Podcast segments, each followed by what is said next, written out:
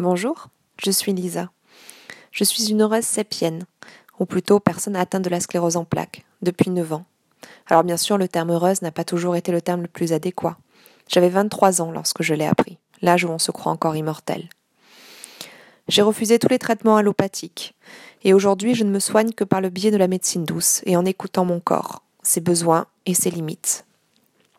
C'est mon parcours que je souhaite vous partager, car j'ai finalement choisi de regarder celle que j'appelle ma meilleure ennemie, non plus comme un drame et une fin en soi, mais comme un nouveau départ et comme une véritable alliée. C'est mon histoire que je souhaite livrer, et un désir de délivrer un message d'espoir, de rencontrer, échanger et partager avec des personnes sur ce même chemin. J'ai récemment commencé un blog, ma meilleure ennemie.com et une page Facebook, où je publie un chapitre par semaine de mon histoire. J'écris aussi des articles pour raconter telle ou telle expérience en médecine douce, ma philosophie de vie, les thérapies que j'ai essayées. Je suis persuadée que nos maladies sont là pour nous dire quelque chose, pour exprimer un mal-être, un besoin, un manque d'écoute de soi. Je crois fortement en la relation corps-esprit et travaille de plus en plus avec des personnes sur ce chemin. C'est donc mon histoire que je souhaite vous raconter. Dans le chapitre 2, je présentais la jeune fille de 23 ans que j'étais avant que tout ce parcours commence. J'étais hédoniste, insouciante, peu ancrée dans la réalité, et j'avais beaucoup de mal à me projeter dans un parcours professionnel. J'étais tout juste sortie des études et je venais juste d'être acceptée pour ce stage, et il s'agissait d'une première expérience professionnelle. Tout commença par des fourmillements. Ce fut les premiers symptômes qui se déclarèrent. Comme je vous le disais, en avril 2009, je fus finalement acceptée pour un stage à l'Institut international de droit humanitaire à San Remo, en Italie. Je devais pour cela quitter l'Espagne, mon compagnon, et pour la première fois je partais seule. J'étais très effrayée par cette première expérience. Je manquais terriblement de confiance en moi, et je ne voyais vraiment pas ce que j'allais pouvoir apporter. Mes études de droit avaient toujours été purement théoriques, et je n'avais finalement jamais vraiment eu à mettre en pratique mes connaissances. Pleine d'angoisse, même si au fond de moi je me refusais à me l'avouer, je partis cependant pour l'Italie. Le voyage fut très éprouvant, J'étais très chargée et je devais changer plusieurs fois de train et transporter toutes mes affaires à chaque fois à travers les gares. À mon arrivée à San Remo, suite à un malentendu avec l'agent immobilier, je me retrouvais, de plus, forcée de traverser toute la ville pour aller récupérer les clés à l'agence. Autant vous dire que lorsque j'arrivais finalement dans mon nouveau chez moi, j'étais épuisée. L'appartement était assez grand, et il était prévu qu'une autre stagiaire américaine me rejoigne par la suite, un mois après, pour qu'on le partage ensemble. Je comptais donc cette première soirée préparer mon arrivée dans les bureaux de l'Institut, car ma première journée de stage démarrait dès le lendemain, et je comptais bien faire la meilleure impression.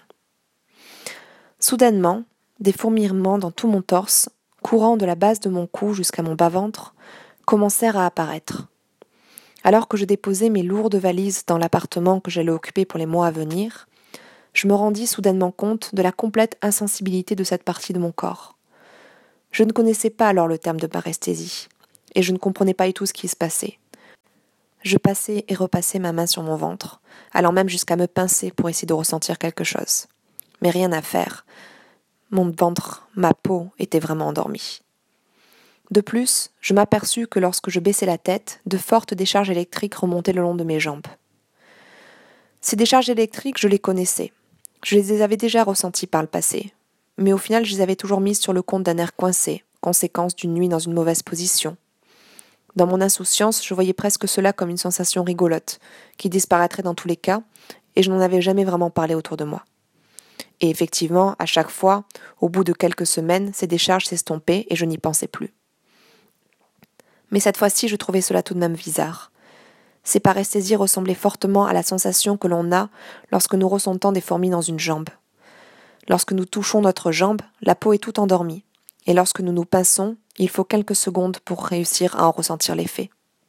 Cette fois-ci, cependant, ce n'était pas localisé seulement dans une jambe, mais dans tout mon torse, et je ne voyais pas du tout ce qui aurait pu provoquer ces fourmillements, cette insensibilité.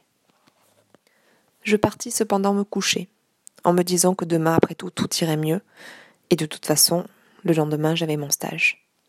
Effectivement, je me présentais à mon stage le lendemain. J'avais finalement pris conscience que les places dans le milieu humanitaire étaient très difficiles à avoir. J'avais eu beaucoup de mal à y entrer, et je voulais me donner la possibilité d'obtenir un poste par la suite. Par conséquent, il n'était pas envisageable de m'arrêter aussi rapidement. Et puis au final, cette insensibilité, je ne la prenais pas vraiment comme quelque chose de sérieux. Une fois de plus, je m'étais séparesthésiée sur le compte d'un air coincé, qui aurait été une conséquence des lourdes valises qui m'avaient accompagnée durant tout mon voyage. Chaque matin, je me réveillais. J'espérais que la sensation aurait disparu. Le plus marquant, vraiment, était lorsque j'allais me doucher. Le ruissellement de l'eau sur ma peau me semblait très bizarre, très curieux. Je ne sentais même pas la chaleur. Ou plutôt, il me fallait vraiment un moment avant que mon torse ne se rende compte que l'eau était trop chaude. Alors que le reste de mon corps, lui, avait déjà reçu l'information. Je restais néanmoins avec cela pendant une dizaine de jours. Une part de moi ne voulait pas envisager que ce n'était pas normal. Je finis cependant un soir, au téléphone, à en en parler, avec mes parents. Ma mère avait été infirmière avant ma naissance, et sans doute eut-elle des doutes sur la possibilité d'une sclérose en plaques. En tous les cas, elle ne me dit rien pour ne pas m'inquiéter, mais insista vraiment pour que je me rende chez un médecin le plus tôt possible. Le lendemain matin, en arrivant à l'Institut, j'en référai à une de mes collègues, et celle-ci décida d'elle-même de me conduire à l'hôpital de San Remo. La suite, c'est dans le chapitre 4, ou sur mon blog, ma-meilleure-ennemie.com. Si vous voulez connaître la suite de l'histoire, n'hésitez pas à vous abonner à ce podcast, et n'hésitez pas à le diffuser autour de vous, afin que tout mon parcours, que toute mon expérience et toute ma résilience avec ma sclérose en plaques puissent inspirer d'autres personnes, et leur montrer qu'il existe d'autres approches pour aborder une maladie. Je vous souhaite à tous une très belle journée. Au revoir et à très bientôt.